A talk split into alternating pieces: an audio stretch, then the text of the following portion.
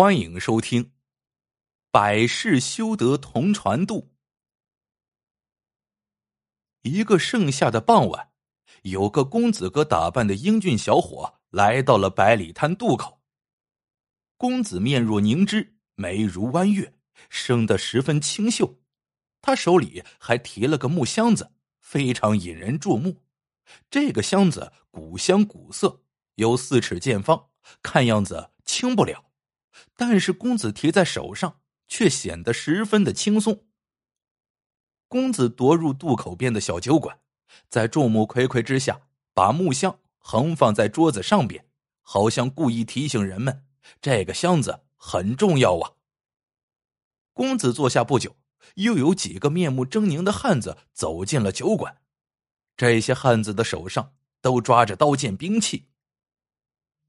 公子坐定了之后。酒保立刻过来招呼：“这位爷要用点什么酒菜？”公子和酒保耳语了几句，点了三样有百里滩特色的海鲜：梭子蟹、对虾、大黄鱼。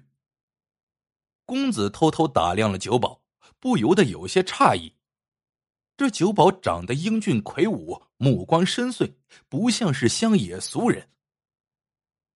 酒菜上来了，公子笨拙的掰开蟹壳，露出里面石榴色的蟹黄。酒保和公子攀谈，看样子这位爷不是本地人呐，您是来投亲的吗？公子喝了几口烈酒，两腮泛起桃红，摇摇头说道：“我来寻找一个未曾谋面的人。二十多年前，家父与好友。”指腹为婚，可我来到人世不久，家父就被放到江南做官，失去了好友的音信。家父谢世前嘱咐我在二十岁的时候前来寻亲，我不能违背先父的遗愿呢。唉，沧海桑田，也不知道要寻觅的人是否还能找得到。酒保说：“您放心。”我在这里开酒馆，还买了条船渡南来北往的客人。我为您打听着，敢问您要找的人姓甚名谁呀？公子叹了口气：“家父谢世时，我尚且年幼，只知道要找的这个人姓石，祖居百里滩，是个武士。”酒保闻听，呆了一呆，突然说。天晚了，您住下吧，明日过河不迟。接着，他就招呼小伙计帮公子把木箱搬到了后院。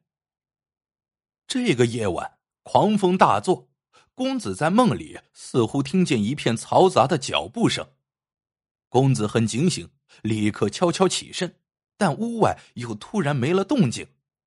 这一夜再没发生什么。转天早晨。酒保备好了船，招呼公子。公子提着那个沉重的木箱上了船。昨天那几个狰狞大汉也面无表情的踏上了船板。酒保最后一个沉稳的跳上船头，提起铁锚。公子坐在船舱里，闻到风里的咸腥气息。这条大河直通渤海，这里接近入海口，水面很宽。雾气茫茫，看不清楚彼岸。渡船缓缓出发了，公子悄悄观察那几个汉子，这些人表情焦躁，目光时不时瞥向公子身边的木箱。公子心里暗暗觉得好笑。渡船行驶的很慢，好半天才过了河中心，对岸的轮廓也渐渐清楚了。就在船距离对岸还有十多丈的时候，几个汉子突然站起来，摇摇晃晃的扑向木箱。就在这一刹那，酒保横过竹蒿，在木箱侧面戳了一下，木箱扑通一声滚入了浑浊的河水中。这个变故让公子和大汉们都惊呆了，汉子们怒不可遏的挥刀舞剑冲向酒保，但是他们刚抬起脚，船身。猛然晃动了一下，几个汉子纷纷跌倒在船板上，嘴里破口大骂：“娘的，又坏老子的好事。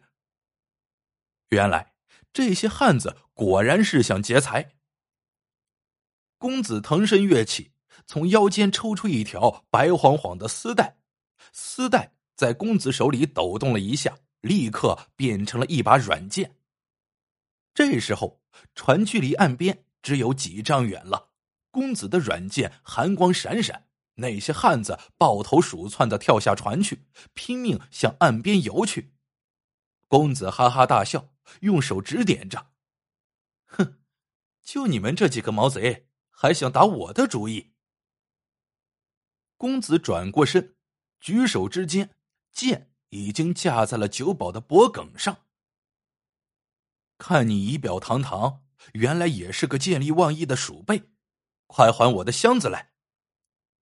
酒保面不改色，说道：“公子息怒，公子请看。”说着，酒保走到船尾，从船边拽出根绳子，很快，那个湿漉漉的木箱被拽上了船板。公子疑惑的望着酒保，酒保说。公子误会了，这几个狂徒想抢夺木箱，昨天半夜他们就要下手，是我用计阻止了他们。我知道今天他们肯定不会放过公子，于是故意把箱子丢到河里，让他们断绝谋财害命的念头。其实我已经做了手脚，所以箱子并未真正的沉入河底。公子思忖片刻，点点头说：“不过，你我素昧平生，你为什么要这样帮我？”九保说：“如果我没有猜错，公子应该是女儿身。”公子听了，愣了片刻，突然发出一阵清脆的笑声，然后摘掉官帽，顿时露出了一头的秀发。九保见状，上前深施一礼，道：“方小姐，在下石宇有礼了。我在这里等候小姐多日了。”公子惊讶道：“你就是我父亲的好友石前辈的公子？”“不错，我叫石宇。方姑娘名讳是个慧字，对吗？”石宇说着。从怀里掏出半个铜钱，递向了方慧姑娘。方慧也掏出半个铜钱，两个半拉铜钱完美的契合在一起。方慧重新端详了一会儿石宇，石宇的目光和方慧相碰，方慧立即脸颊绯红。方慧低头走到木箱旁边，笑吟吟的说：“我这个木箱里其实没什么宝贝。”谁也猜不到里面是什么。石宇摇摇头。也许我知道，箱子里面是好多人的牙齿。方慧惊讶的简直要跳起来了，这个人怎么什么都知道呀？方慧顿时拧紧了眉头，咄咄逼人的说道：“告诉我，你是怎么知道的？”石宇叹道。你放心，我并无恶意。等到合适的时候，我会都告诉你。三天后，百里滩渡口张灯结彩，石宇和方慧要在今天拜堂成亲。方慧原想过段时间再成亲也不迟，但石宇却很坚决，执意要立刻成亲。我们成了夫妻，父辈九泉之下。就可以安息了。方慧笑了。是你自己猴急吧？还搬出父辈做援兵啊？不过方慧还是点头答应了。几天来，石宇和他谈古论今，互相倾诉心事。方慧觉得自己未来的夫君是个志向高远的大丈夫。方慧甚至打心眼里感激父亲为他定下了这门称心的亲事。夜深了，客人们都已散去。方慧坐在洞房里，不知道坐了多久，石宇还是没有走进洞房。方慧有些纳闷，就自己揭掉盖头，走出房去。在后院，方慧找到了石宇，石宇仰望星空，一副沉思的样子。方慧轻轻咳嗽一声，柔声问道：“你在这里发什么呆呀？”石宇深情的说：“我在感激上苍，让你成为了我的妻子。”一个月后，方慧羞涩的告诉丈夫自己有喜了。石宇非常高兴，可是他眼睛里开心的火苗一闪现就暗淡了，他好像满腹心事。转天，方慧起床，发现石宇竟然不知去向了。他的床边多了一封信，方慧脑袋里轰隆一下，他预感有些不妙。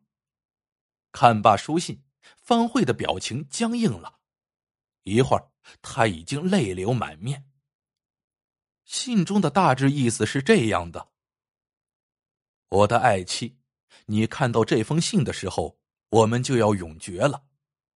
其实，我是朝廷的捕快。”而你是让贪官污吏闻风丧胆的百变剑侠，你杀的贪官污吏越多，朝廷给我的压力就越大。因为我不与那些贪官同流合污，他们就像当今圣上参奏，给了我最后期限，让我捉拿你归案，希望我们斗一个两败俱伤。我内心钦佩你，但是圣命难违，于是暗中摸清楚了你的情况。万万没想到，名闻江湖的百变剑侠，竟是我从未谋面的未婚妻。我知道你会来百里滩，所以扮作酒保等在这里。我第一次见到你，真的如同久别重逢的故交一样啊。可是自古忠孝难两全，我的父亲嘱咐我做个好官，但又为我们安排了亲事。于是，我只有一个办法，和你成亲，留下我们的后代，再回朝廷谢罪伏法。你尽快离开这里，隐居起来，好好抚养我们的孩子。俗话说：“百世修得同船渡，千世修得共枕眠。”我们有千世的缘分，不怕来生不能相见。千万不要动营救我的念头。你是插翅也飞不进天牢的，千万要为我们的后代着想啊！方慧看完信，擦干眼泪，重新换上了那身公子装束，提着木箱，只身消失在了百里滩。三天后的一个深夜，一个夜行装束的身影闪进了皇城天牢。那些狱卒在闻到一股奇怪的清香后，都昏昏睡去。黑影用剑劈开了牢门，牢房里晃晃悠悠站起一个人，此人正是石宇。石宇低声怒吼：“你疯了吗？为什么不听我的话？”